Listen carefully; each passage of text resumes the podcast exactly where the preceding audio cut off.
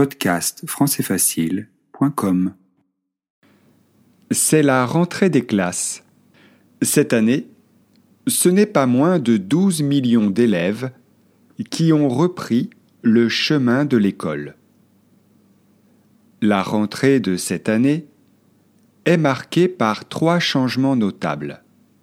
D'abord, le nombre d'enfants par classe diminuera significativement dans les classes de CP des quartiers défavorisés.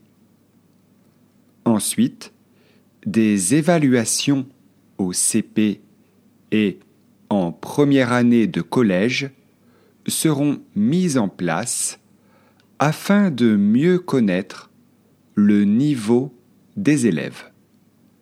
Enfin, cette rentrée verra le retour de la semaine de quatre jours dans certains établissements. Je vais relire ce texte à vitesse normale. C'est la rentrée des classes. Cette année, ce n'est pas moins de 12 millions d'élèves qui ont repris le chemin de l'école.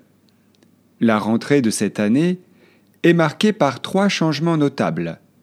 D'abord, le nombre d'enfants par classe diminuera significativement dans les classes de CP des quartiers défavorisés.